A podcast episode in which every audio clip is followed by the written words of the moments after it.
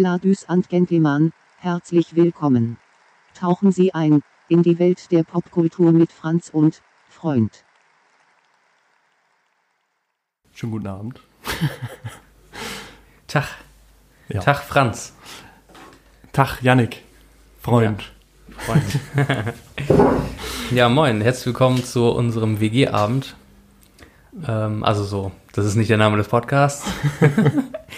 Wie ihr wahrscheinlich besser wisst als wir gerade. Ja. Aber ähm, genau, wir sind zwei äh, Boys, die in der WG wohnen und äh, sich über Popkultur und Nerdkram unterhalten und dachten so, weil eh gerade Corona-Krise ist, ähm, halten wir doch Genau. mal ein Mikro davor, Ja. suchen ein neues Hobby. Einfach aus, der, aus dem Konsum der letzten äh, Wochen rausbrechen und selber Content kreieren, weil es ja. zu wenig Leute gibt, die Podcasts machen. Ja, Haben wir gedacht, wir Zu beide machen das auch. Boys, ja. Ja. Aber geil, das ist das Konsum. Ich finde gerade, was mich Corona-technisch am meisten bewegt hat die letzten Wochen, war äh, Tiger King auf Netflix. Dass wir vor äh, einer Stunde zu Ende geschaut haben. ja. Wobei, ich hatte es ja schon gesehen. Ja. Genau. Es war auf jeden Fall grandios. Das, da hast du recht. Also, aber heute quatschen wir ähm, zum Einstieg über Tolkien. Ähm, was eigentlich für diesen Podcast, wenn wir das länger machen, quasi so ein bisschen Opus Magnum sein könnte. Ähm, und jetzt fangen wir damit an. Danke. Jetzt fangen wir damit an, aber ich glaube auch einfach, weil ähm, Tolkien irgendwie ein super Kickoff ist, oder? Wenn man über Nerdkram spricht, was Ja, wir, auf was uns angeht. Also es war auf jeden Fall das, was mich so am meisten bewegt hat in meiner Jugend an popkulturellen Themen. Ähm, nicht unbedingt so diese in diese Science-Fiction, Fantasy, da bin ich jetzt nicht mit Herr der Ringe reingekommen, aber das war das, wo ich mich am meisten drin vertieft habe. Also ich habe erst mit Star Wars angefangen und das ist ja Okay. Das heißt, weil hier war eher so schon Science Fiction Fantasy. und dann Fantasy. Genau, ja. Und was hat dich als, warum, warum Herr der Ringe? Was hat dich als, als junger Mensch so daran fasziniert? Das ist verrückt. Also ich, äh, ich zum Beispiel habe damit angefangen, indem ich ähm, Miniaturfiguren gesammelt habe und die angemalt habe. Von, Ach, von äh, Herr der Ringe auch. Genau, von, von Herr Games Ringe. Workshop. Genau, von Games Workshop, um äh, noch ein bisschen Product Placement zu machen. Nein. Ähm, und Gibt es das denn noch? Äh, Kann man das überhaupt noch bei denen kaufen? Produzieren die das noch? kann man auch. Also sie haben jetzt, glaube ich, umgestellt auf Hobbit so ein bisschen und machen das alles so ein bisschen zusammen. Aha. Aber das war so da, wo ich, wo ich mit angefangen habe. Äh, Gondor war immer das, was ich am nicesten fand. Das stimmt, ja. Und dann habe ich Die hatten halt die irgendwann- shinigesten Rüstung. ja. Dann habe ich, glaube ich, die Filme gesehen und dann den Hobbit gelesen und danach den Herr der, das Herr der Ringe Buch. Hm. Und äh, ja, das hat mich auf jeden Fall lange Zeit in meinem Erwachsenenwerden begleitet. Hm. Ja. Das ist lustig. Das ist erst, die erste Erinnerung, die ich habe an so Tolkien-Kram, ist äh, Grundschule. Meine, also so, wir hatten das damals so, dass Eltern vorgelesen haben, Bücher in der Grundschule, um so die, den Kindern zu zeigen, hey, guckt mal, lesen ist cool, eure Eltern machen das auch. und, ähm, oder aus Lehrermangel, keine Ahnung. Und meine Mama ist gekommen und hat äh, der Hobbit vorgelesen. Und zwar die Stelle, äh, wo die Zwerge ähm, quasi nach Bilbo, äh, zu Bilbo kommen und diese Tür quasi äh, irgendwann niederdrücken, weil so viele Zwerge kommen. Das war irgendwie, als Kind war ich hier so mega stolz, so, ah, das ist meine Mama, meine Mama liest hier so. Und dann diese Geschichte zu hören, die mich dann doch irgendwie auch bewegt hat, so als Kind. Ähm, und ich weiß nicht, so als Jugendlicher war das halt auch voll so dieses, man hatte halt so eine Welt, in die man flüchten konnte, fand ich. Und ich meine, welche Welt ist krasser als die von Tolkien so? Das stimmt. Und ich glaube auch so dieses, dadurch, dass es auch so mystisch ist oder so, oder mythisch irgendwie, Mhm. Man hatte immer das Gefühl, dass das alle so Werte sind, die damit vermittelt werden und irgendwie fand ich das dann cool. So, ah ja, der Krieger Aragorn und der Freund Sam und so Mhm. irgendwie. So als, keine Ahnung, vielleicht das, was man als Teenager braucht, so, so Guidelines irgendwie Ja. im Leben. Wie verhält man sich? Man verhält sich wie Genau. Sam. ist auch irgendwie so ein Stück weit doch eine einfachere Welt. So, du hast gut und böse und du weißt, was du machen musst, äh, um oder so, du weißt, für wen du bist. Hm. Ja, auf jeden Fall. Ja, ich glaube, das ist, ähm, ich weiß nicht, für, ich habe zum Beispiel auch das Gefühl, dass es mit den Jahren dann so abgeebbt hat. Vielleicht echt, Ja. weil das so eine Schwarz-Weiß-Story ist, irgendwie so ein, Ja. ein bisschen simpel halt so. Ja, das stimmt. Also es, es ist halt immer noch so ein Wert, oh, so ein äh, Werk von ähm, phänomenaler Größe irgendwie. Also wie viel da irgendwie gemacht wurde äh, von, von Tolkien selber und wie auch irgendwie sein, sein Sohn Christopher nachher auch irgendwie viel zusammengeschrieben hat und dann noch publiziert hat, ähm, ist halt irgendwie krass. ja. Voll, ja. Was, was wolltest du denn, oder ich glaube, jedes Kind, das irgendwie auf Herr der Ringe stand, hatte mhm. so eine Figur, die man sein wollte. Oder? Ja. Ich weiß nicht, was, hattest du was, hattest, wolltest du irgendwer sein? Hast du irgendwen gespielt? Irgendwen gespielt. Äh, durch wahrscheinlich meine relativ große Affinität zu Gondor fand ich Boromir immer ziemlich cool. Oh wow. Was eigentlich eine sehr tragische Figur ist, aber an dem man eigentlich auch meiner Meinung nach ganz gut sehen kann, äh, so diese dieses äh, böse Korruption des Ringes hm. irgendwie am besten sehen kann. Und natürlich irgendwie Gollum, der dann äh, nachher mehr oder weniger der Meth Addict ist und äh, nur den Ring haben will. Ja, Meth Addict. und ähm, ja, bei Boromir merkte ich immer so ein bisschen so, okay, das ist halt irgendwie so mächtig, dass man es halt auch zum Guten benutzen will, aber es einfach nicht kann. Und äh, deswegen fand ich die Figur immer so am besten. Das finde ich mega schön, dass du das sagst, weil ich liebe Boromir irgendwie auch. Und früher fanden alle den halt doof, weil das ist ja der Böse. Mhm. Der ist am Anfang der Gute, aber in Wirklichkeit ist er der Böse mit seinen schmierigen Haaren dann auch am Ende. Aber ich fand Boromir irgendwie auch immer cool irgendwie. Auch so dieses, äh, Spoiler, dieser Tod. Was? Dieser Tod, also so, das, also so, auch wenn ich zuerst mal mit Hobbit in Berührung kam, so das, mhm. was mich am meisten geprägt hat, waren halt die Filme von Peter Jackson. Mhm. Und dieser Tod von Boromir und dieses Gespräch am Ende mit Aragorn, so, du bist mein König. Irgendwie, mhm. irgendwie fand ich das geil, so. Ich weiß ja. auch nicht, ich mochte Boromir auch immer. Ja. Und ich finde, im Buch ist er ja, glaube ich, auch noch netter, oder? Also ich habe so in mhm. Erinnerung, dass er im Buch irgendwie ähm, am Anfang viel netter ist und dann am Ende erst diesen Turn macht. Mhm. Habe ich auch so im Kopf. Ich weiß aber gar nicht mehr genau. Ja, das ist auch schon lange her, dass ich, die, dass ich das gelesen habe. Also ihr merkt, wir sind auf jeden Fall sehr top vorbereitet. Ja, absolut. Äh, alles nochmal gelesen. Hm, aber ja. Was war denn dein Lieblingscharakter? Ähm, das ist schwer, weil also ich, ich würde eher sagen, das war so, ich war da so ein bisschen schizophren, weil auf der einen Seite mag man halt Aragorn, weil Aragorn ist so dieses mhm. Symbol des Guten irgendwie. Mhm. Aragorn lässt sich nicht korrumpieren, er ist irgendwie mhm. hochwohl geboren, irgendwie ist, er ist quasi seine, seine Destiny ist irgendwie King sein, Destiny ist King sein, sein, sein Schicksal ist es irgendwie ähm, König zu sein und er hat auch immer dieses Schwert und äh, alle sagen ihm, wie toll er eigentlich ist und so. Und ähm, auch diese erste Szene, wo er dann äh, in Bre sitzt in der Ecke mit der, mit der Kapuze im, in den Augen und dieser Pfeife. Ja. Du denkst schon so, Alter, der Typ ist richtig badass. So. Entweder habe ich Angst vor dem oder ich will der sein. So, das war so. Genau, aber irgendwie ist es auch ein bisschen irgendwie billig, Aragorn zu sein, weil dann bist du der äh, Everybody's Darling so. Mhm. Und ich glaube, ich mochte auch immer Legolas, weil ähm, der hat halt zwei Schwerter und konnte sehr gut Bogen schießen. Das fand ich immer cool. ähm, aber mein Lieblingscharakter, glaube ich, auch wenn man den nicht sein möchte, ähm, war immer Gandalf. Gandalf. Und zum Beispiel in Videospielen habe ich immer Gandalf gespielt, wenn es Gandalf gab. So. Ja. ja. Genau. Ich finde auch Gandalf, ich habe auch das Gefühl, dass ohne Gandalf würde halt nichts laufen. Also das so, stimmt. Ja. Eigentlich ist er die Hauptfigur. So ohne Gandalf würde es der Hobbit nicht geben, weil er mhm. eigentlich die treibende Kraft ist und er quasi dieses Abenteuer zu mehr macht als einfach nur ein Haufen Zwerge holen ihren alten Schatz, sondern mhm. die, die ganze Weltgeschichte ist quasi auf einmal darin verwoben, so, das ist allein Gandalf. Und äh, diese ganze Geschichte von äh, was ist der Ring und was machen wir jetzt mit dem? Wird es den nicht geben, dann würde halt einfach Sauron da reinmarschieren und wird sich den halt holen. Mhm. Ähm, von daher ist irgendwie immer so, er ist nie quasi die Hauptfigur, gefühlt, aber er ist halt eigentlich, eigentlich ist er eher, eigentlich dreht sich um ihn alles so. Mhm. Ja, und das finde ich so, das finde ich auch so cool, das macht ihn, finde ich auch so sympathisch, dass er in der Hobbit quasi äh, mitten in der Geschichte auf einmal weg ist mhm. Und du quasi im Nachhinein erst erfährt, dass da wo er ist, geht eigentlich der Shit ab so. Aber er ist nicht der Fokus der Geschichte und das finde ich so schön irgendwie. Das mag ich. Ja, Ja, das Gandalf ist auf jeden Fall auch äh, natürlich so die, die Figur überhaupt in, äh, in den Werken von Tolkien. Ähm, ja.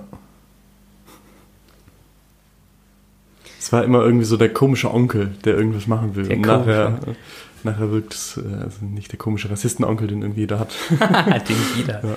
sondern äh, eher so. Sorry an meine Familie. Ich, ich habe auch keinen.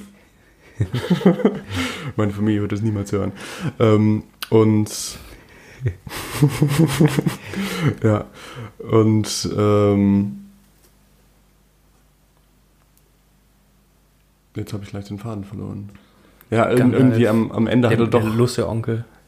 am Ende hat er doch irgendwie so die Ahnung, was er ja, war, war doch richtig, was er so gesagt hat und was, was er alles so gemacht hat. Irgendwie Hm. ist es ja schon eine krasse Figur. Was ist denn dein Lieblings oder welches Buch von Tolkien ist denn dein Lieblingsbuch?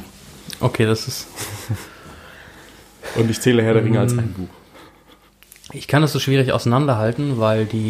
Ach so, als ein Buch. Mhm. Ja, dann ist es Herr der Ringe. Ja, Ja, schon.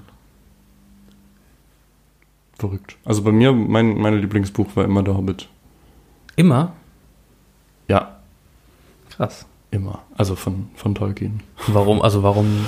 Ähm, ich, weiß, ich weiß nicht, die, die Geschichte finde ich irgendwie so ein bisschen, es ist so herzerwärmend. So der kleine Bilbo, der nur zu Hause ist und irgendwie äh, nur den ganzen Tag essen will und äh, sein Leben vor sich hin leben will und keine Abenteuer machen will, wird dann halt auf so ein, äh, auf so ein Abenteuer gestoßen von dem weirden Gandalf, Ja. äh, der eines Abends seine Tür markiert und ähm, deswegen ein paar Zwerge bei ihm auf der, Tür, äh, auf der Türmatte stehen. Und äh, es dreht sich halt irgendwie alles fokussiert um Bilbo. Und ähm, Hm. ich finde die, ich finde die Veränderung von ihm einfach so gut zu sehen. So, es geht nicht, es geht nicht darum, irgendwie, äh, dass man einen Berg von einem Drachen säubern möchte, sondern es geht eigentlich nur um Bilbo, der sich verändert, rauskommt und äh, auch den Ring findet. und deswegen irgendwie fand ich die Geschichte immer griffiger. Sie war für mich irgendwie ein bisschen herzerwärmend. So eine richtig schöne, richtig schöne Kindergeschichte, die ich ein bisschen zu spät äh, erst gelesen habe, erst im Teenageralter. Und ähm, ja, Hm. deswegen war das irgendwie für mich immer die Story, die ich am, am liebsten gelesen habe. Ja, na krass. Ja, ich weiß nicht, ich fand irgendwie ähm, die Charakter, also so irgendwie haben mich die Figuren in der Hin in Herr Ringe irgendwie dann noch mehr gepackt. Mhm. Ich glaube, bei der Hobbit, wenn ich so an Hobbit zurückdenke und denke so an die Figuren, dann klar, so Bilbo sticht raus, Gandalf, dann so Charaktere wie äh, Beorn, Mhm. der halt, also der einfach irgendwie cool ist im Buch. ähm, Im Buch. Ähm, und äh, das erste, was mir noch im Kopf bleibt, ist, dass die, dass die, die Zwerge sind halt relativ so, ähm, die haben nicht viel Charakter so, die sind mehr so ein, also genau, da, die werden die Mhm. einzelnen Charaktere nicht so ausgemalt. Und am Ende ist dann so, ist dann so eine Liste, wer so alles gestorben ist von denen. Mhm. Irgendwie hat mich das immer, ja gut, Tori noch. Aber irgendwie hat mich das immer, also hat mich das so ein bisschen entfremdet mit der Geschichte, habe ich das Gefühl. Und ähm, bei, der Herr, bei Herr der Ringe sind es irgendwie so Figuren, die sich so in mein Herz eingebrannt haben, so krass. Und auch wenn ich da überlege, ähm, als ich das Buch gelesen habe, habe ich die Filme schon hundertmal gesehen. Mhm.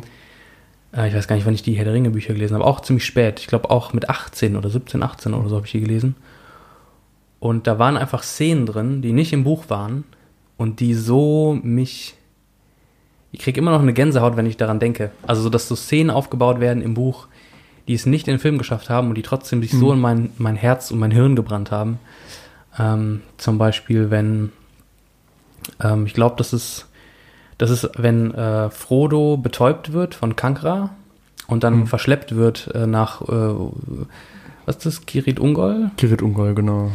und äh, dann Sam hinterherläuft mit dem Umhang und die Tür vor ihm zugemacht wird und er nicht mehr zu Frodo kann und an die Tür läuft und daran zu Boden fällt, weil er merkt, Mhm. er hat gerade seinen Freund, den er tot geglaubt hatte, Mhm. quasi den Orks ausgeliefert. Ja. Und dann ist Schnitt und ein halbes Buch geht es nicht mehr um Frodo und Sam. und das ist so, das halt, irgendwie- das hat mich mega bewegt. Und als zweites die Szene, wo ähm, auch in Gondor, wo äh, Minas Tirith eingenommen wird und das Tor Mhm. zerberstet und der Hexenmeister voranreitet. Mhm. Und der Hexenmeister und Gandalf sich quasi face to face sehen und so ein und der Hexenkönig, äh, Hexenmeister, der Hexenkönig quasi so von oben herab so sagt, so wer bist du denn, dass du dich jetzt hier hinstellst, so ihr, es ist, ist vorbei mit euch so. Und dann hörst du dieses Horn Gondors und das ist so, what, Oha. was ist das denn so? Im Film, in der Extended Edition war das, haben die so weirde Sachen auf den Zinnen von, von Minas Tirith gemacht und irgendwelche Stäbe sind da zerberstet, wo du dich gefragt hast, so was sollte das denn? Und im Buch denkst du dir nur, alter Gänsehaut. Und das sind so, wahrscheinlich ist es das Epische, das mich, das in Hobbit ist eher eine kleine Geschichte, aber irgendwie das Epische hat mich mehr beeindruckt damals so. Ja. ja, das stimmt, auf jeden Fall. Also Herr der Ringe ist auf jeden Fall epischer, aber ich muss auch sagen, Ja. dass Herr der Ringe für mich irgendwie größtenteils auch sehr zäh ist zu lesen. Und sehr lange braucht, bis man, bis irgendwann der Plot kommt, was natürlich auch sehr schön ist an sich. Aber ich, der, da, äh, der Einstieg war für mich beim Hobbit immer einfacher. Ja. Vielleicht deswegen. Und ich finde Du hast halt. kein Kapitel Hobbit-Kunde, erstmal so 50 Seiten, wer hat ey, Haare auf den Zehen und wer nicht. So. Genau. Ähm, das stimmt. Aber an sich, also Herr der Ringe ist natürlich auch sehr äh, großartig, ja. Ich finde auch einen Charakter, den, äh, den, der in den Büchern vorkommt, der für mich irgendwie immer sehr wichtig war, weil ich halt hauptsächlich mit diesen Miniaturfiguren gespielt habe, war ähm, Prinz Imrahil von Dol Amroth. What? Ich dachte, das heißt Tom Bombadil. Was? Nein, nein. Der ähm, leitet nachher die Verteidigung von Minas Tirith mit Ah. Gandalf. Aha. Das ist so ein Schwanenritter. Der wird irgendwie zwischenzeitlich ähm, benannt. Da klingelt was. Genau, okay. ja. Ich glaube sogar irgendwie ganz am Ende, wo dann auf einmal alle heiraten und äh, glücklich sind, äh, heiratet auch der äh, Eomer, der nachher König von Rohan wird, ähm, eine Tochter von dem oder so. Ah, okay. Ja. Witzig. Ja, das ist schön konservativ, katholische Brite so am Ende heiraten dann alle und Alle heiraten und sind glücklich. Ja. Super. Und die Könige untereinander schön inzestuös, da schieben sich die Töchter zu. Genau. Ja. Witzig, ja. So wie es immer war und so wie es immer sein wird. Das stimmt. Aber weil ich gerade Tom Bombadil gesagt habe, du hattest ja vorhin gesagt, Herr der Ringe ist sehr so schwarz-weiß. Also es gibt Mhm. Gut und Böse und es ist ganz klar, wer wer ist. Ähm, und es braucht keine richtigen Motive, sondern es ist irgendwie klar. Es ist äh, Mhm. quasi eine, die älteste Geschichte der Welt, Gut gegen Böse. Ähm, und Tom Bombadil war für mich immer so eine Figur, die ich nicht greifen konnte. Ich glaube auch, also mit Absicht, dass die so ein bisschen so ein bisschen so ein Schatten ist. Man weiß nicht genau, Mhm. wer das eigentlich ist oder was der überhaupt ist. Und weil er, glaube ich, auch im Film nicht vorkam und man deswegen nichts Visuelles hatte, ähm, also dass mich das irgendwie, äh, dass ich dann nicht so richtig wusste, ähm, was ich mit dieser Figur anfangen sollte. Und ich fand mal, vielleicht vertue ich mich auch, vielleicht ist es nur in meinem Kopf. Mhm. Aber ich hatte immer das Gefühl, man weiß nicht, ist er jetzt gut oder ist er in Wirklichkeit nicht eigentlich böse.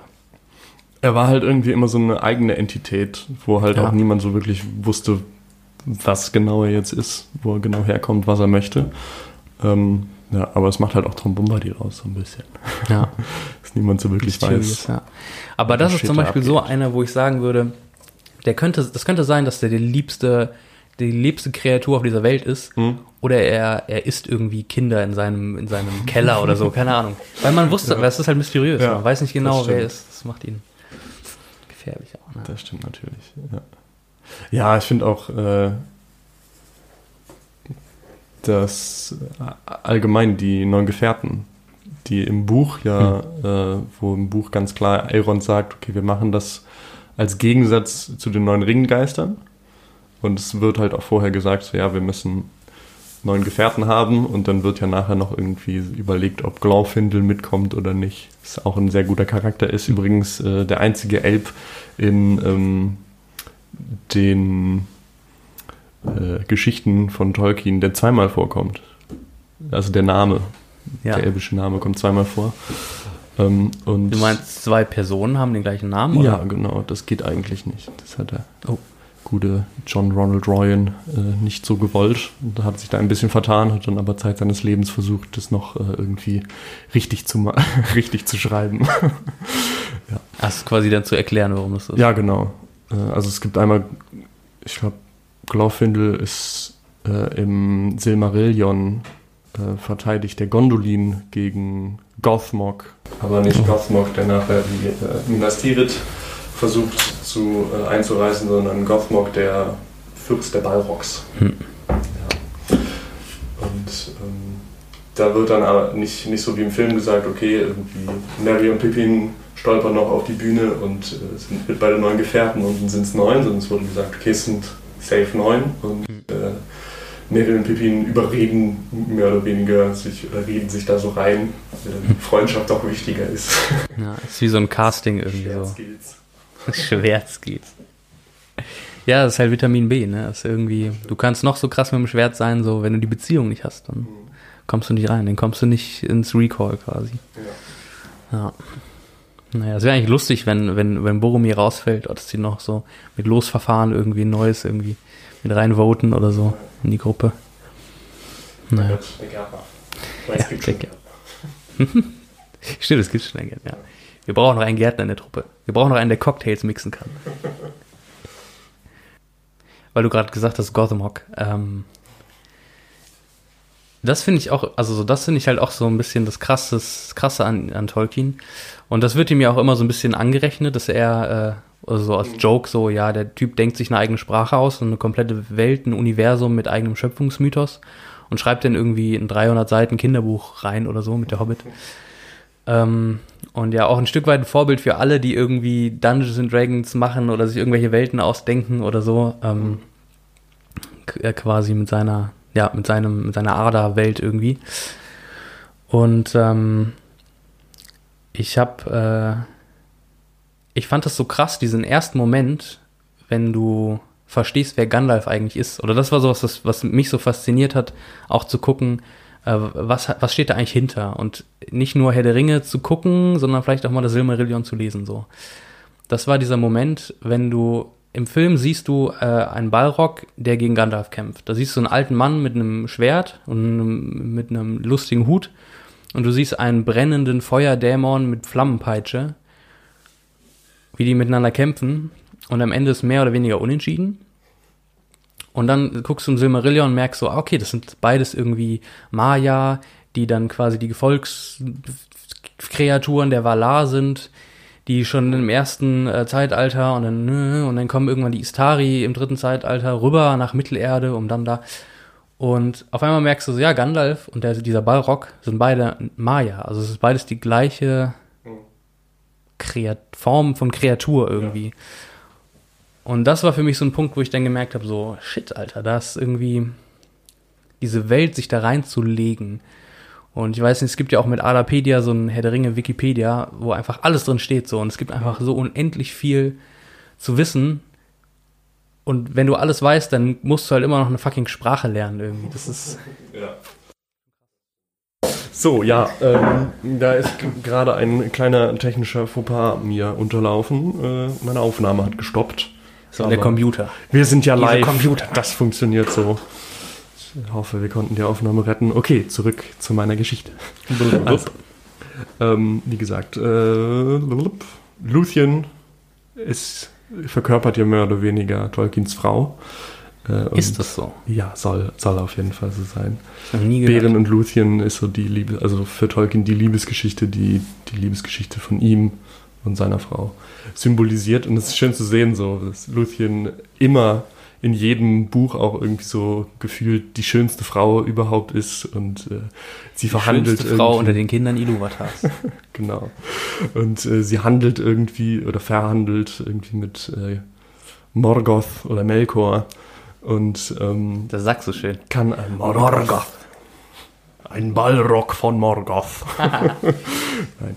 Und ähm, Sex. kann irgendwie alles und ist unglaublich, unglaublich mächtig. Und auf der anderen Seite hat, hat auch C.S. Lewis in die, in die Bücher geschafft, aber er spielt einen sprechenden Baum, der nie zum Punkt kommt. Äh, Baumbart, ja. Wirklich Hab Baumbart soll C.S. Ich Lewis habe es auf jeden Fall irgendwo mal gelesen. Also der, der Ich Narnia hoffe. geschrieben hat. Genau. Der die, ja. nicht. Und Oder die Perelandra-Trilogie fand das, auch. fand das sehr schön. Seine Frau, die alles kann, schönste, schönste Person im Universum und sein bester Freund, der sprechende Baum, der nie zum Punkt kommt. Das finde ich wirklich Ist es, äh, das war das so ein Diss irgendwie? C.S. Lewis ist irgendwie, der labert, aber kommt nicht zum Punkt. Das weiß ich nicht. Ich kann jetzt nicht in seinen Kopf gucken, aber es, vielleicht war es auch einfach nur äh, ein freundschaftliches, freundschaftliches Necken. Ja. Ja.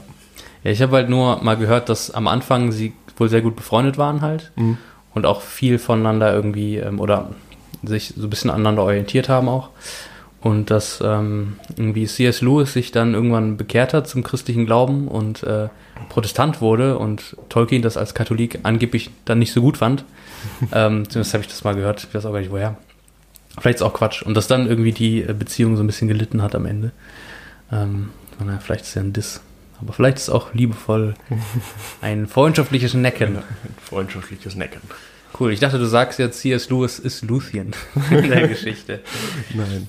Aber das finde ich, das ist auch so eine Sache, die ich bei Tolkien interessant finde, dass auf der einen Seite er so klassische ähm, Rollendinger hat, wie so aus so mythischen Geschichten, so es gibt den König und es gibt den Bauern. Und der Bauer, der hat in der Geschichte eigentlich nichts zu suchen, so richtig zumindest, sondern der König Mhm. ist das, wo das Schicksal drauf liegt, aber natürlich gibt es dann auch so die Außenseiter, wie die Hobbits, die dann auch mal äh, irgendwie auf die große Bühne dürfen und so. Mhm. Aber es wirkt schon alles sehr, ähm, sehr, ja, wie soll ich sagen, so klassisch. Und dann gibt es immer wieder so Lichtblicke, wo du zum Beispiel ähm, so Situationen hast, dass Arwen Aragorn im Film rettet zum Beispiel, was ja auch passt zu, zu äh, der Geschichte von Beren und Luthien, wo quasi Luthien äh, Beren vom Tod quasi rettet oder ähm, Hm. ihn auch quasi aus der Gefangenschaft von Morgoth rettet. Also sie als einzige Frau, also als einziges Wesen eigentlich Morgoth quasi ähm, entgegengetreten hat oder dieses, diese, seinen, seinen, seinen Hofstaat, den er sich da aufgebaut hat, irgendwie dem entgegentreten konnte.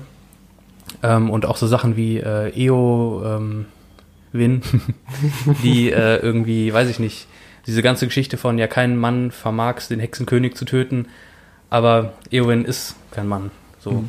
Also immer so Lichtblicke, wo du merkst, ah, okay, das ist ein, so, es ist so leichte, moderne, progressive Sachen, so, so, so ne halbe Nebensätze in einer Geschichte, die aber doch sehr Ja. so klassischen Rollenbildern irgendwie entspricht. So. Ja, ja ich finde diese Prophezeiung allgemein, äh, kein Mann kann ihn besiegen, äh, sehr witzig, weil das kommt auch aus einer anderen Geschichte. Das kam nicht Ach. irgendwie äh, aus der Luft. Und zwar gab es irgendwann, ich weiß nicht in welchem, ich glaube, es war auch schon das dritte Zeitalter natürlich. Es gab schon die Ringgeister und äh, den Hexenkönig von Angmar auch. Und äh, bei dem Fall von Arnor, das zweite, das Bruderreich von Gondor, So geil, wie wir gerade hier rumnörden. Ey. ähm, da äh, hat Glorfindel auch, glaube ich, mitgekämpft, wenn ich das richtig im Kopf habe. Und er konnte den Hexenkönig nicht besiegen und somit hat Ah, okay. Glorfindel dann gesagt, weil er ein bisschen mad war, kein Mann kann ihn besiegen. Und Ah, okay. So die Prophezeiung, die nachher sich vollzogen hat, Hm. ja. ähm, aufgestellt, ja, ausgesprochen. Okay.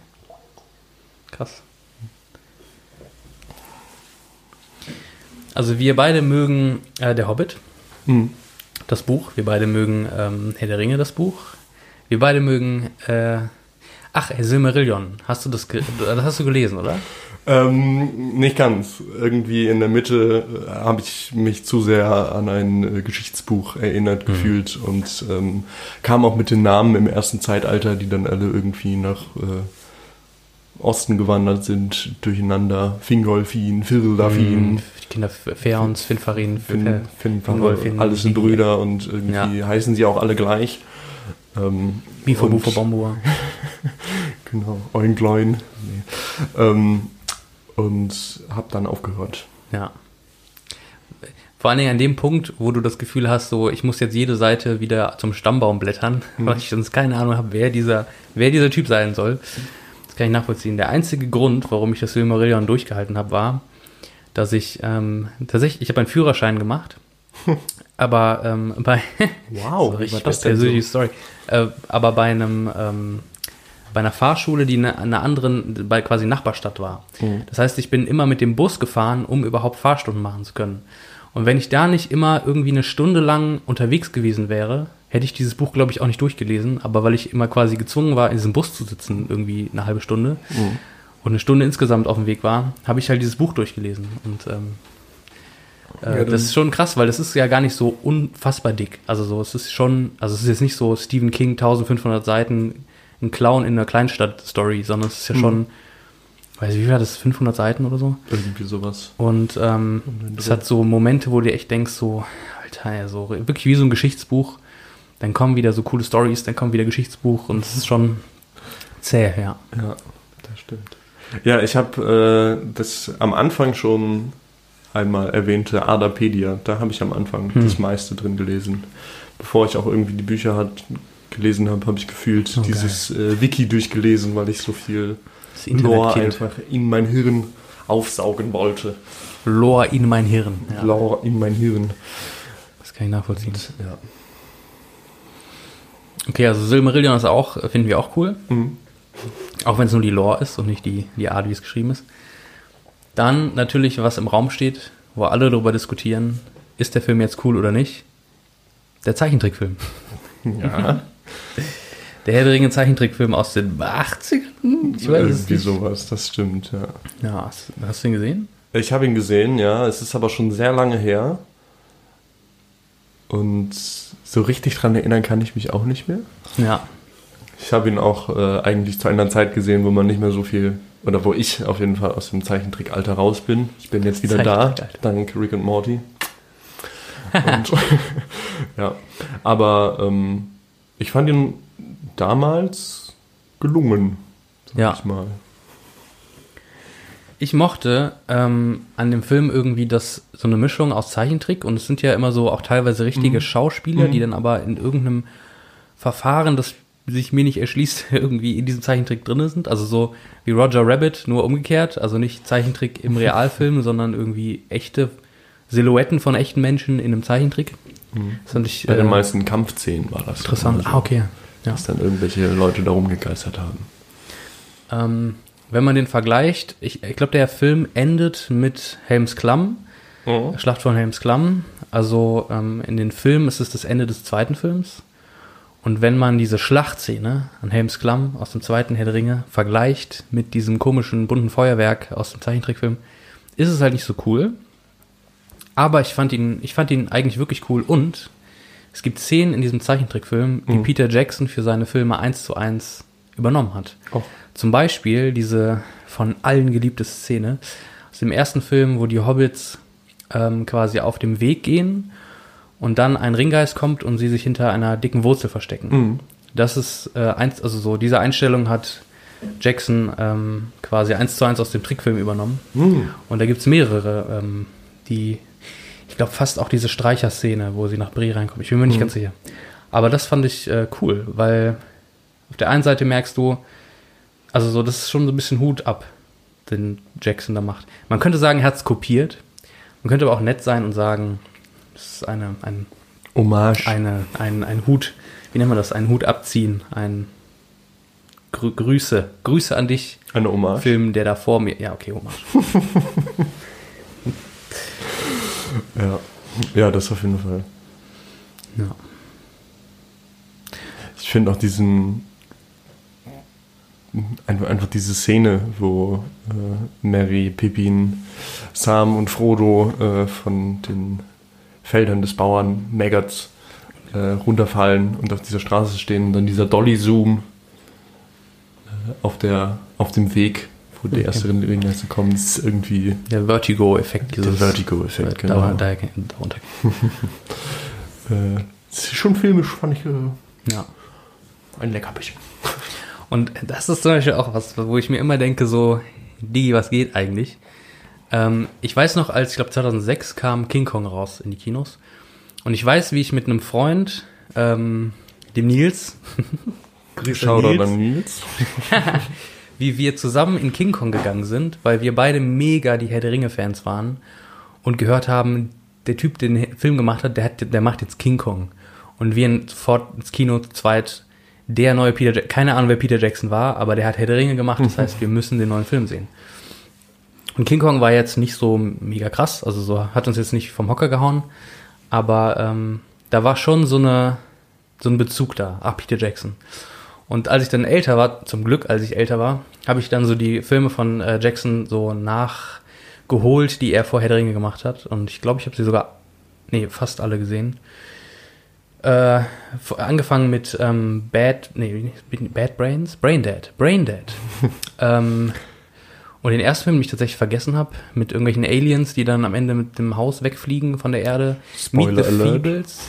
Unfassbar dreckige Satire von Muppet Show. Ähm, Der Typ hat Filme gemacht, die waren blutig, anstößig, unfassbar abstoßend und extrem lustig dabei. Also ähm, der Typ hat eigentlich Splatter-Comedy gemacht vorher.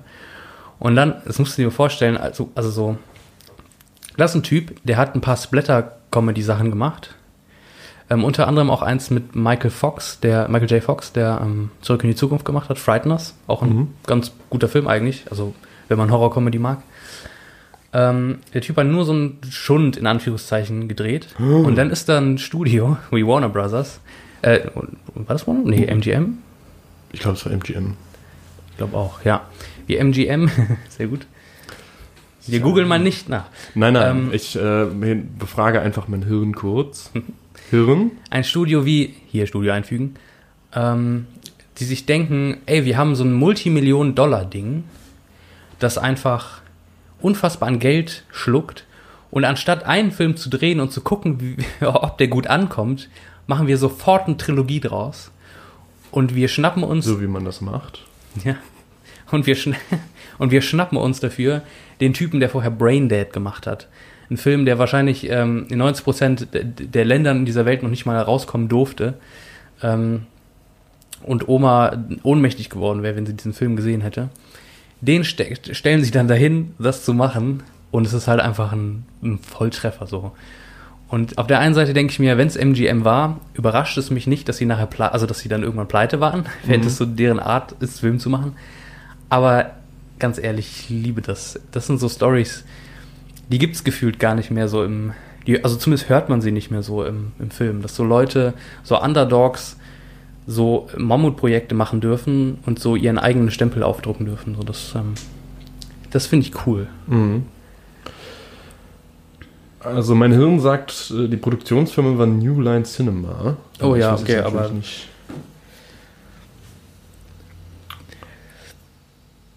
Ja, ob das richtig ist. Naja, gut, vielleicht habe ich mich auch. Ich glaube, MGM äh, hat äh, übernommen der Hobbit Hobbit. oder wollte Genau. den Hobbit. Jetzt sind wir, sind wir an dem Thema, an das wir eigentlich nicht äh, dran wollten. Und welches wollten wir? An Hobbit. Wir wollten doch dran, aber ich hatte ein bisschen Angst davor, weil ich äh, nicht der größte Fan davon bin. Surprise. Surprise, surprise. Ich äh, auch nicht. Okay. Also, ich Also zeichne- Filme, wir reden von Genau. Ich zeige hier ein kleines Bild. Es war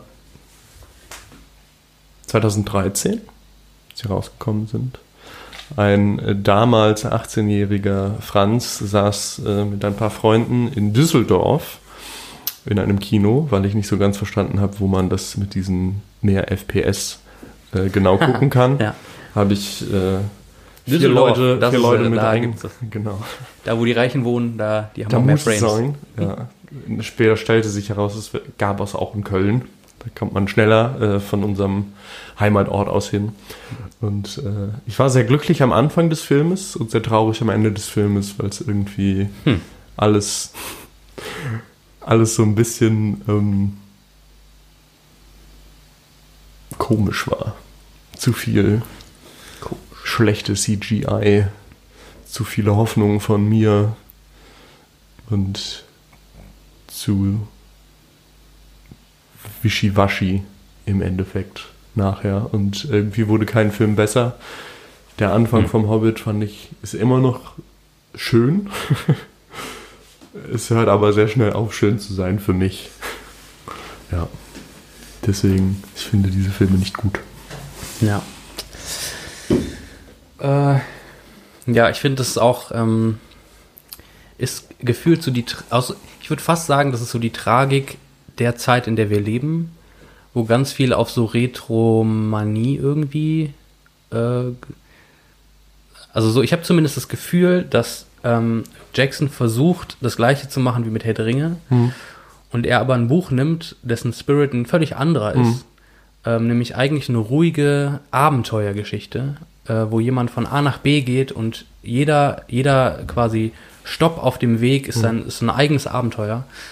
Und ähm, er macht daraus irgendwie das, was er halt vorher gemacht hat. Also so, so wie diese Tim und Struppi-Filme, die er da gemacht hat, irgendwelche Rail-Action-Szenen. Ähm, und eigentlich eine mehr oder weniger entkernte Story, ähm, sondern wie so ein Epis episodenhaft so von einer Action-Szene in die andere so fallend. Ähm, und ich fand auch den Anfang vom ersten fand ich irgendwie cool, weil da, man ist halt wieder im Auenland, ne? Come on. Wer will nicht im Auenland Ja, leben? oder? und dann hast du halt, es fängt halt an mit Martin Freeman als Bo- Bilbo, der halt eine wunderbare äh, Casting-Entscheidung das war. stimmt, ja. Und halt Ian McKellen als Gandalf. Und du denkst dir nur, ah, es ist schön da zu sein. Das Gras sieht irgendwie äh, unnatürlich grün aus auf einmal. Aber es ist erstmal okay. Ja. Und ähm, wegen mir auch mit dem Gesang und so und wo dann Bilbo wegläuft und ihm hinterhergerufen wird, wo gehst du hin? Und er sagt dieses äh, I'm, I'm going on an adventure. Ja, und du denkst dir nur, ja, Mann, geil, so, das ist Und schon schön. komm mit.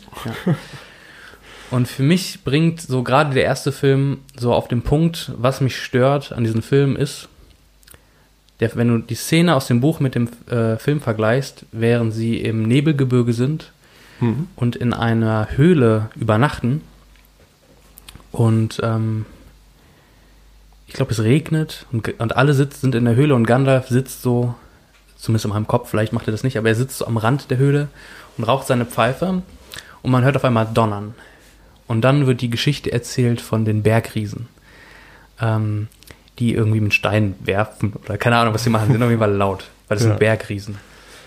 Und in dem Buch ist das so eine schöne, entspannte, romantische Geschichte, die so viel Kreativität und Fantasie fördert.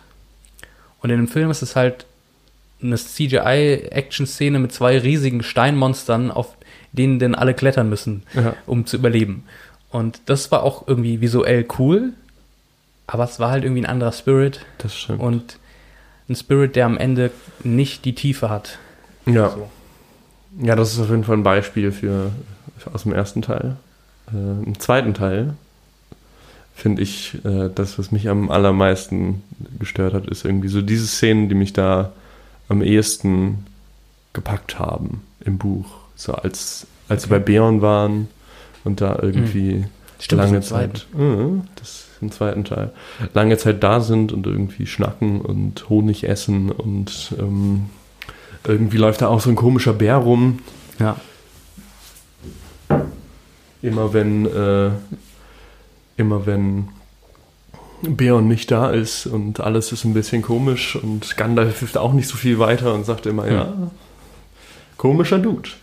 Und das ist irgendwie eine längere Szene und im, ähm, im Film ist es ja, die schlafen dann abends und trinken ein bisschen Honig, finden große Bienen.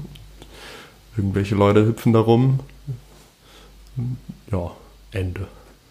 Und dann kommt es zum zweiten Teil, der für mich eigentlich sehr viel Raum einnimmt im Buch. Das ist, ähm, als sie im Düsterwald sind Ja. und sich verirren und alle so langsam aber sicher verwir verrückt werden. Das ist natürlich auch im, im Film drin, aber da ist es irgendwie, ja, hm, sie laufen lustig auf dem Weg und auf einmal ist der Weg weg und alle laufen irgendwie verwirrt rum und verlieren den Verstand. Aber im Mental Buch ist es- Breakdown in 30 Sekunden. Genau. Ja. Und im Buch ist es eigentlich viel langsamer passiert das so. Sie laufen da rum und dann irgendwie der erste Abend begeht und alles wird dunkel und niemand kann so wirklich was sehen und auf einmal ist da auch so ein weißer Hirsch, der da rumhüpft und sie finden irgendwelche Leute, die Musik machen und äh, nach Hm. und nach wird jeder verwirrter und ich glaube, der dicke Bombur, äh, nee, nicht Bombur, doch, Bombur. Bombus, ja. Bombur, ja.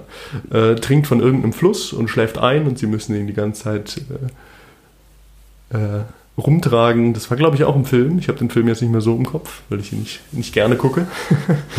und ähm, das war im Film natürlich auch wieder 30 Sekunden Breakdown, so wie du gerade gesagt hast. Ja. Und dann danach sind sie irgendwie beim Elbenkönig im, Hm. äh, im, im Palast und ich glaube im Buch ist es sogar eine relativ lange Zeit, wo sie da sind. Ja, sie sind, glaube ich, einen Monat, oder? Ja, ich glaube, ein Monat ist es Ja. oder sogar vielleicht zwei. Ja, irg irgendwie sowas um den Dreh.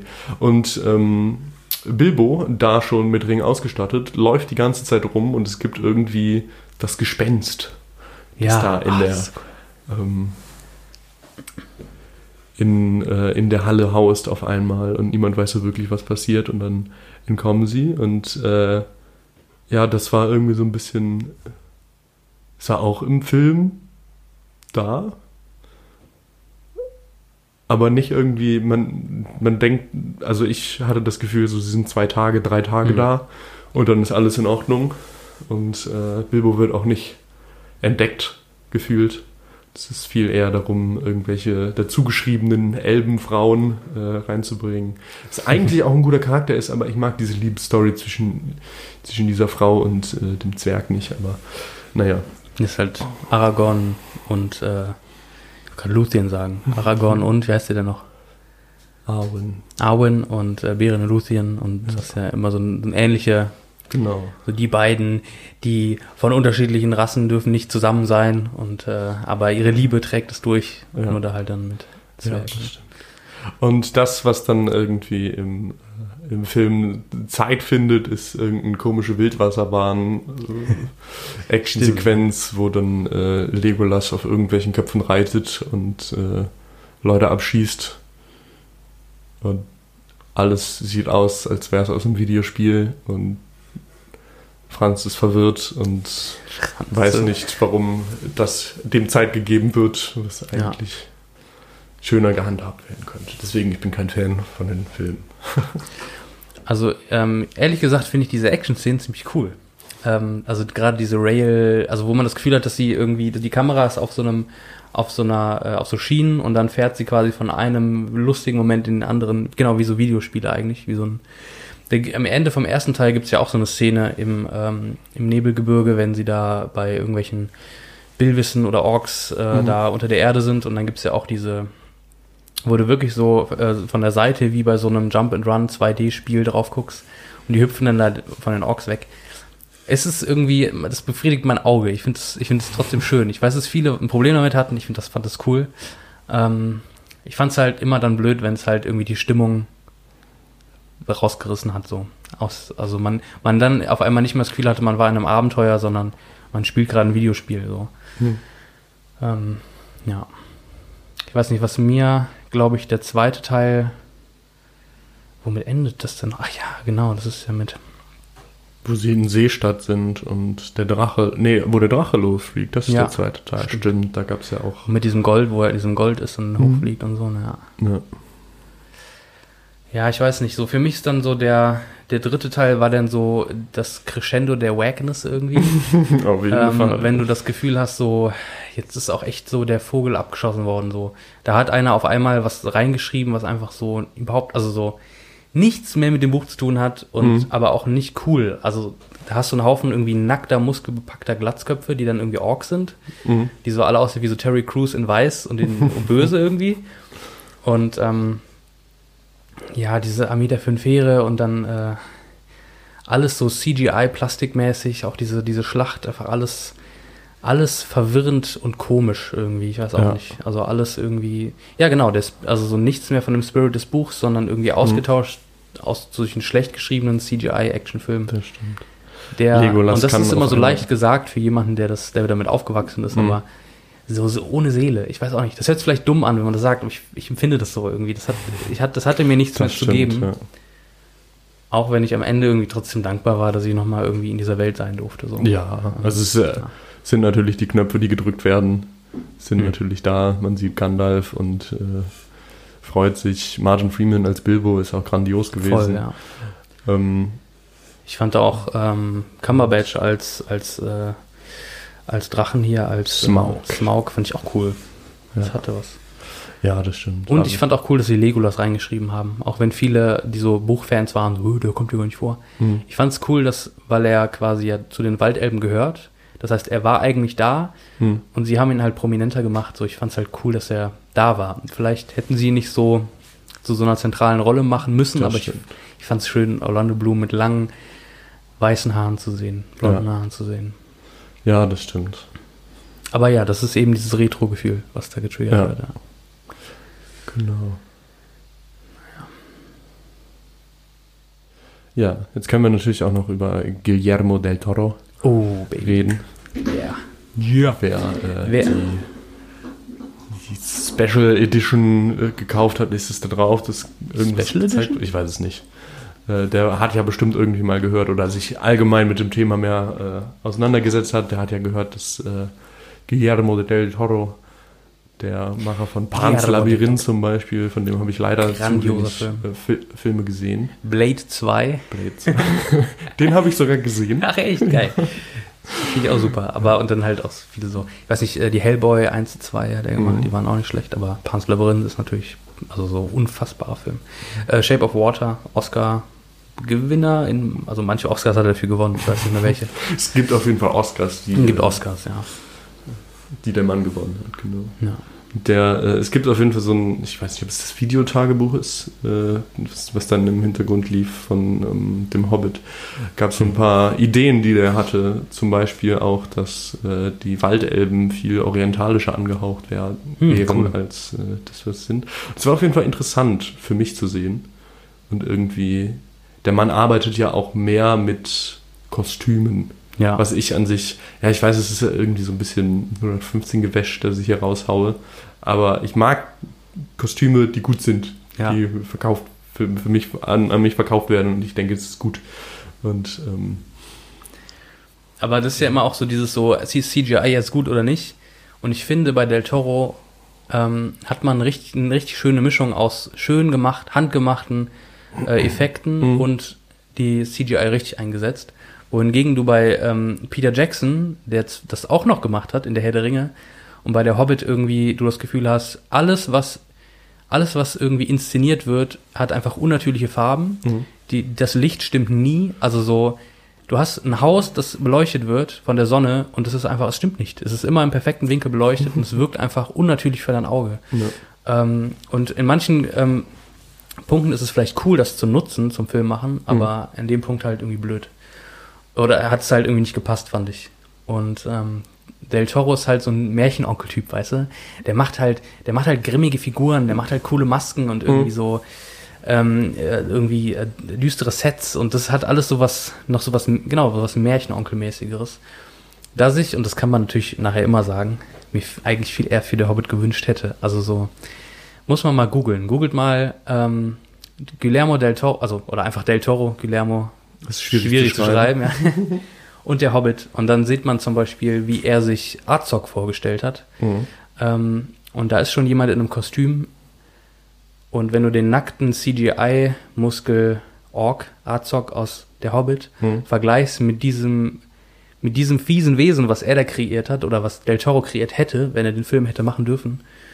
Alter Schwede, ich hätte ihn so, so viel lieber gesehen. Das stimmt, ich das hätte fand ich so- auch. Ah, das, huh, da hätte ich äh, immer noch Bock drauf. Weil, war, war Das das, war das. Azog oder war das nicht irgendwie. Ist, es, ist Azog nicht eigentlich eine Figur, die gar nicht im Hobbit Stimmt, vorkommt? Azog stirbt nämlich, Ja, weil er äh, wird von Turin Eichenschild erschlagen. Genau, nachdem er Stimmt. seinen Urgroß, äh, nee, Großvater umbringt. Und, aber, ah, wie heißt denn nochmal der andere? Irgendwas mit B. Gibt noch, ja, stimmt. Rätselraten mit Janik und Franz. Irgendwas, irgendwas, irgendwas klingelt da in meinem Gehirn. B. B. Bellagrund, Bell, Bell. Bark, Bargon, Kork, Borg, Brutus. Borgon. Brutus. Ähm,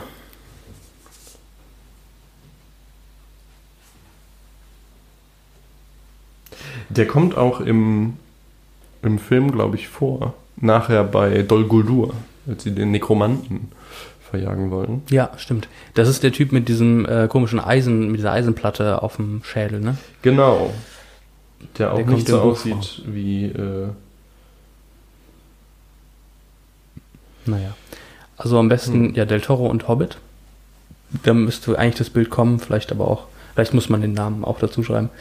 das Ähm, vielleicht, aber Del Toro Azog sollte auch passen. Egal, googelt mal, dann äh, seht ihr coole Bilder yeah. von äh, Filmen, die hätten sein können, äh, statt nicht- Filmen, die wir hatten.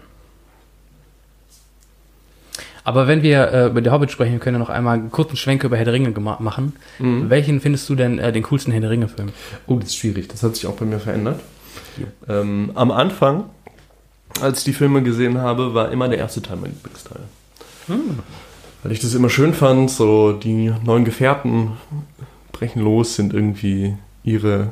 Es gibt so eine Story, dass eher der zweite Teil ist. Ähm, alles ist noch. ähm, Am Anfang ist alles noch Friede, Freude, Eierkuchen. So, Ja. Sie sind im Auenland und das ist Auenland schön. ist für mich immer noch mein favorite place to be Ja, überhaupt. ich voll. war noch nie da, aber es sieht immer sehr schön aus, auch in meiner ähm, Vorstellung. Alle rauchen Pfeifenkraut. ja. Und ähm, alle sind glücklich gefühlt, alles ist gut.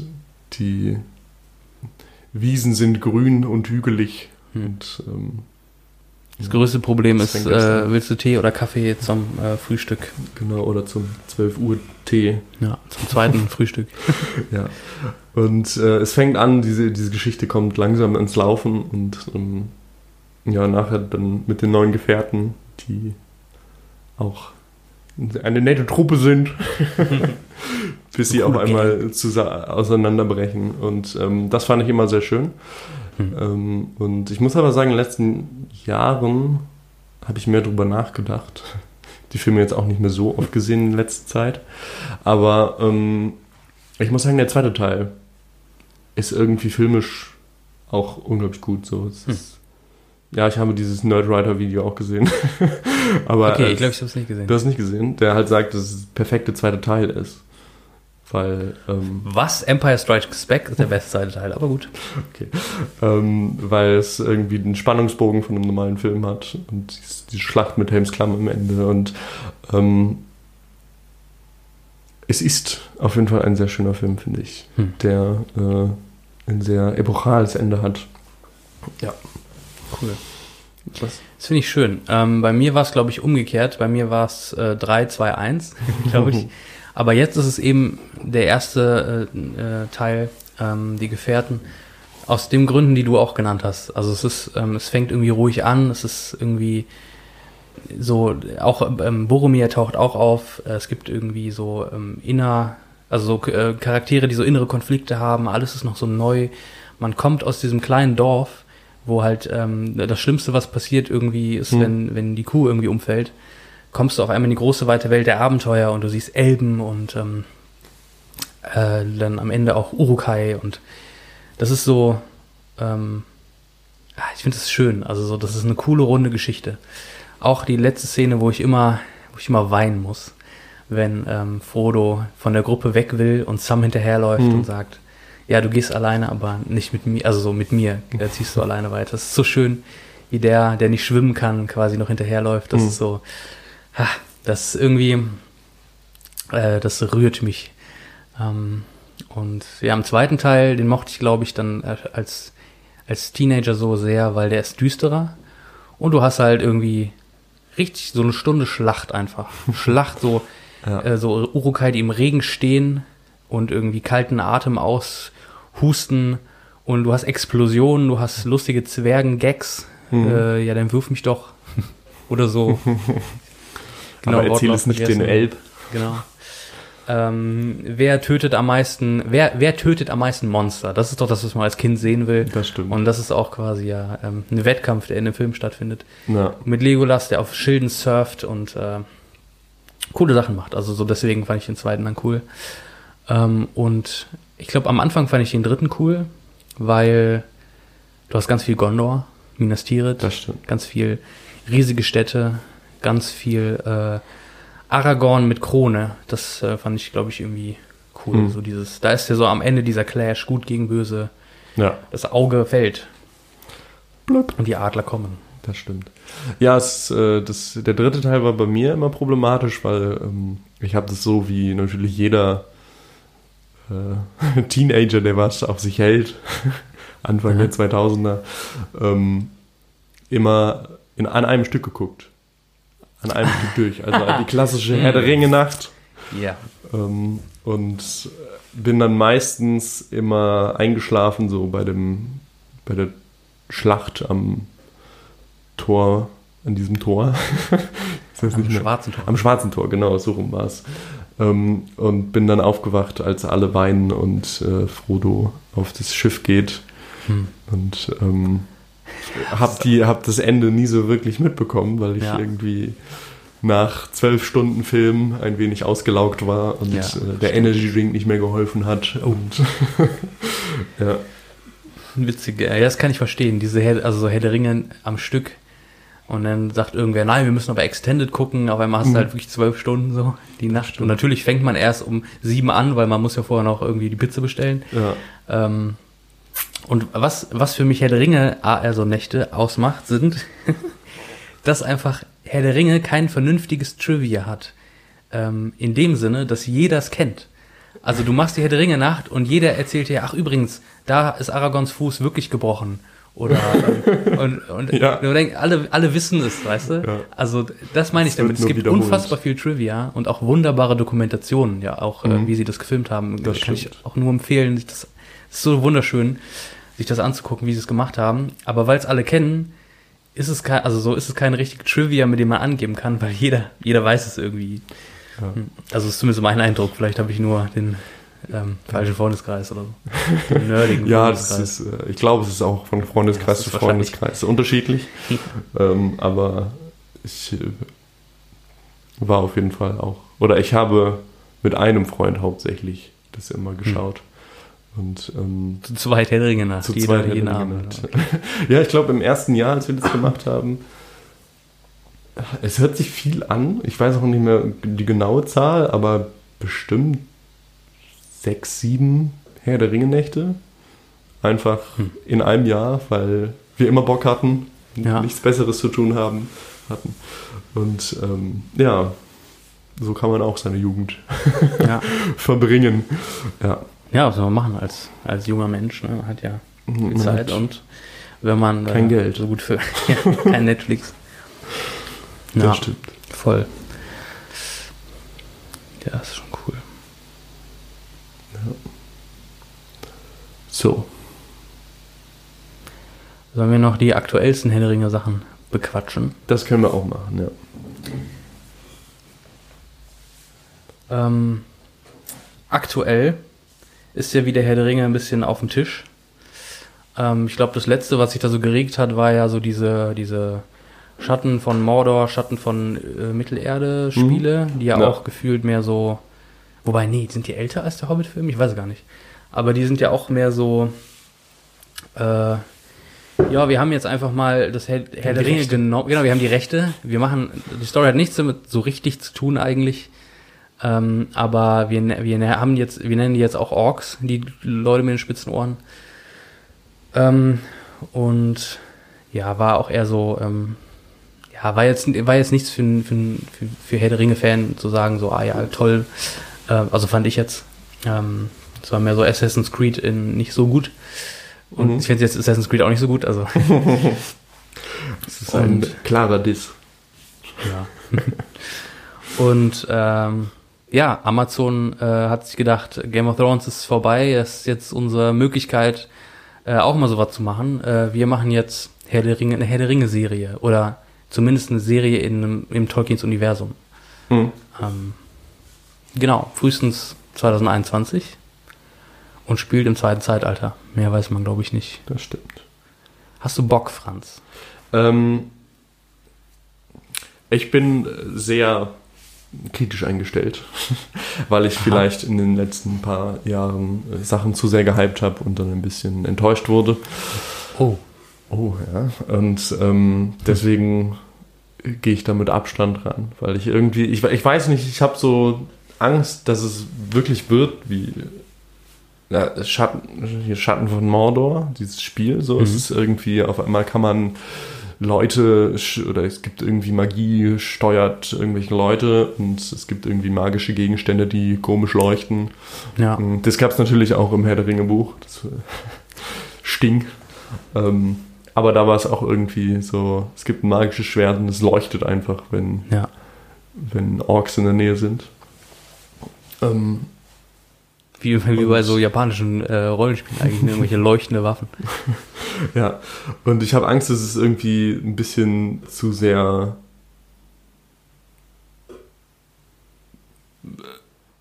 zu, zu magisch ist und zu wenig, hm. zu wenig, ja, so Märchenmäßig. So, da, so wie es irgendwie auch das. Also es der sollte Hobbit märchenmäßig ist. sein. Ja, so Okay. ist irgendwie schön rund. Das muss für mich rund sein und irgendwie auch im, im Hörst du das der muss für ihn rund sein. Ja. Ich, ich, es ist schwierig, immer meine, meine Bedenken äh, zu, zu äußern, aber zum Beispiel ähm, in Herr der Ringe für mich ist so der Zauberer Gandalf, der, der das kann.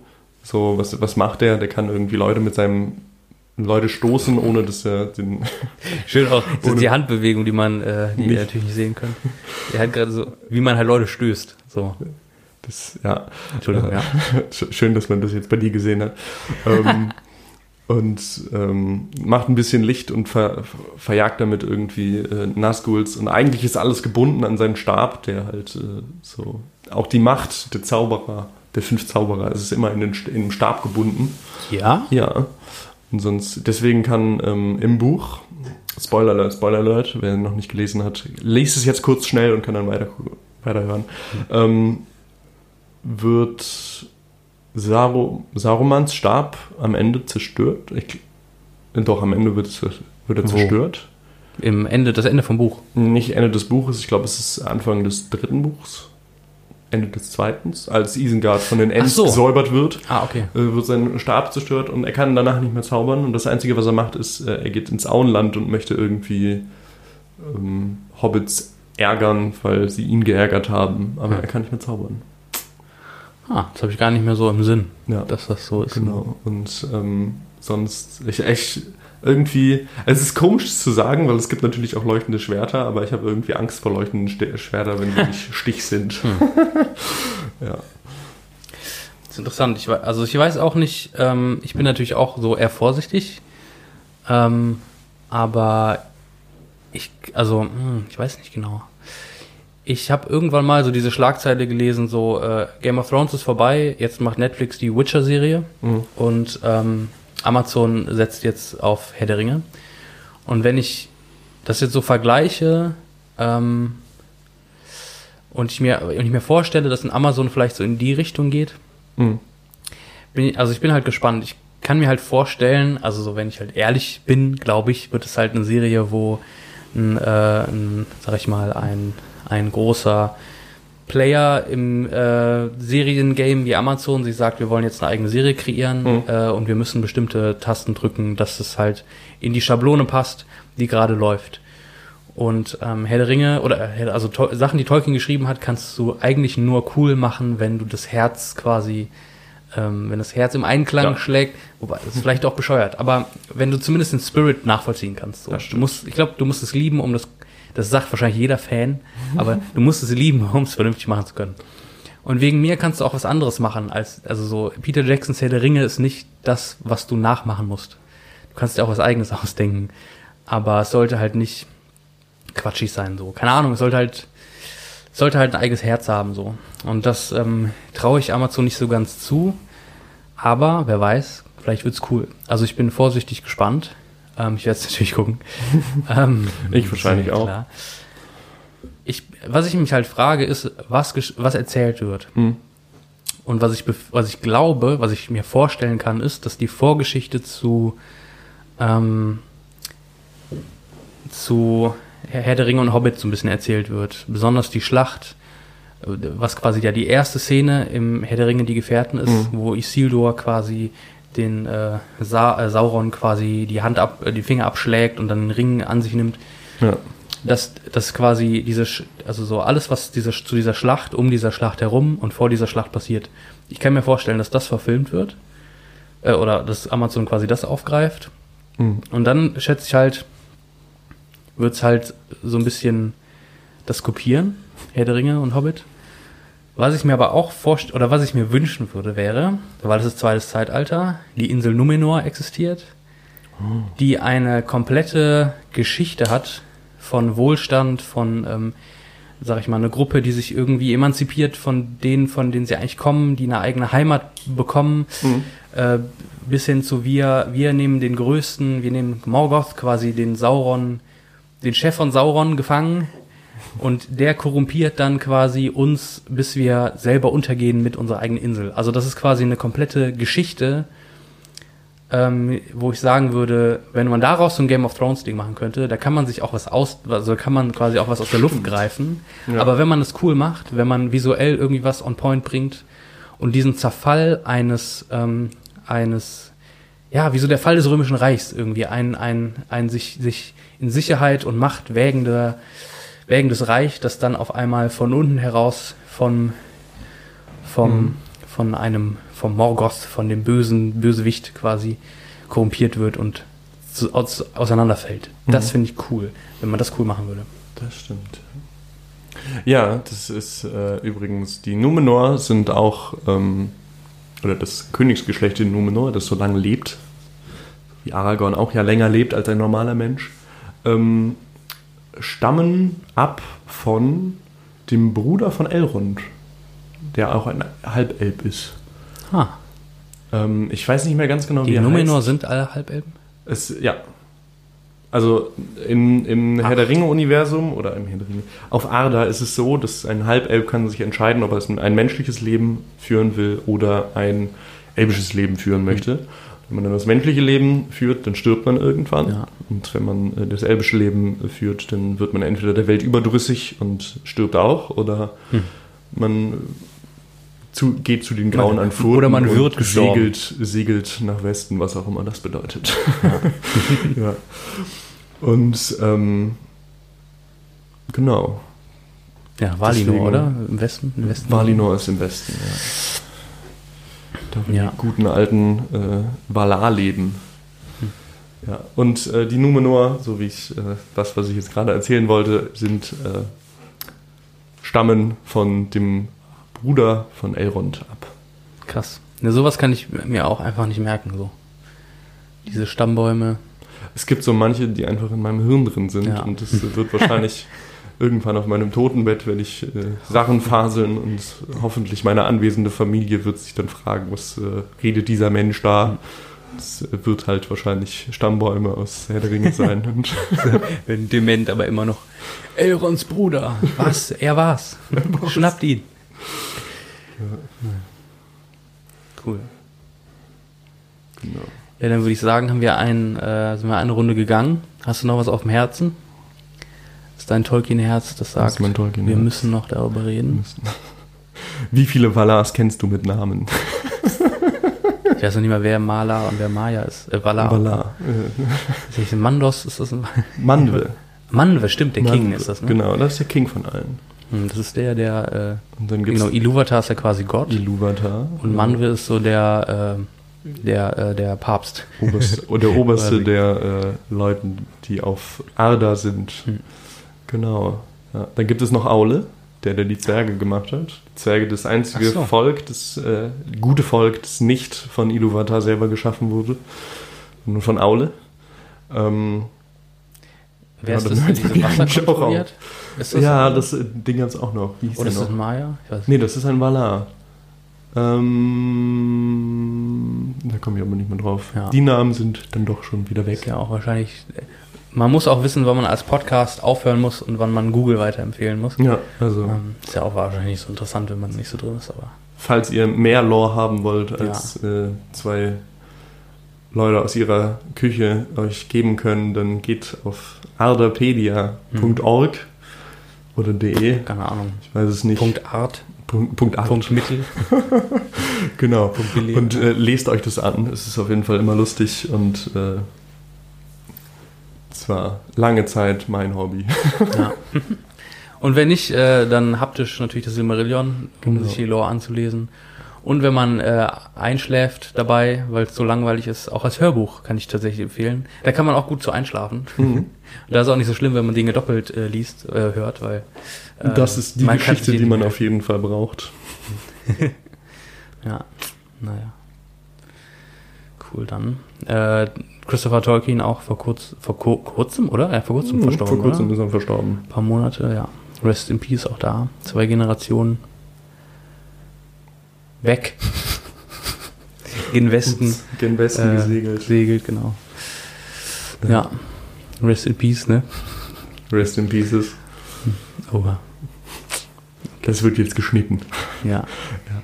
Cut ja, dann, out. Äh, Ja, Franz, hab noch einen guten Abend, ne? mh, du auch. Wir beenden jetzt dieses ähm, awkwarde. Ich bin übrigens Yannick. Ich weiß gar nicht, ob. Das haben wir ganz am Anfang Ah, gesagt. Ja, du bist nicht nur Freund, du bist auch Ja. Yannick. Sprich, Nein. sprich Yannick und tritt ein. Genau. Melon. Ja. So, um jetzt diese awkward, äh, wer legt auf, nein, du legst auf, äh, zu beenden, sage ich. Safe, ja. Habt noch einen schönen Abend. Tschüss. Morgen, Mittag, wann auch immer ihr das hört. Und äh, bleibt sicher und gesund in diesen doch sehr schweren Zeiten.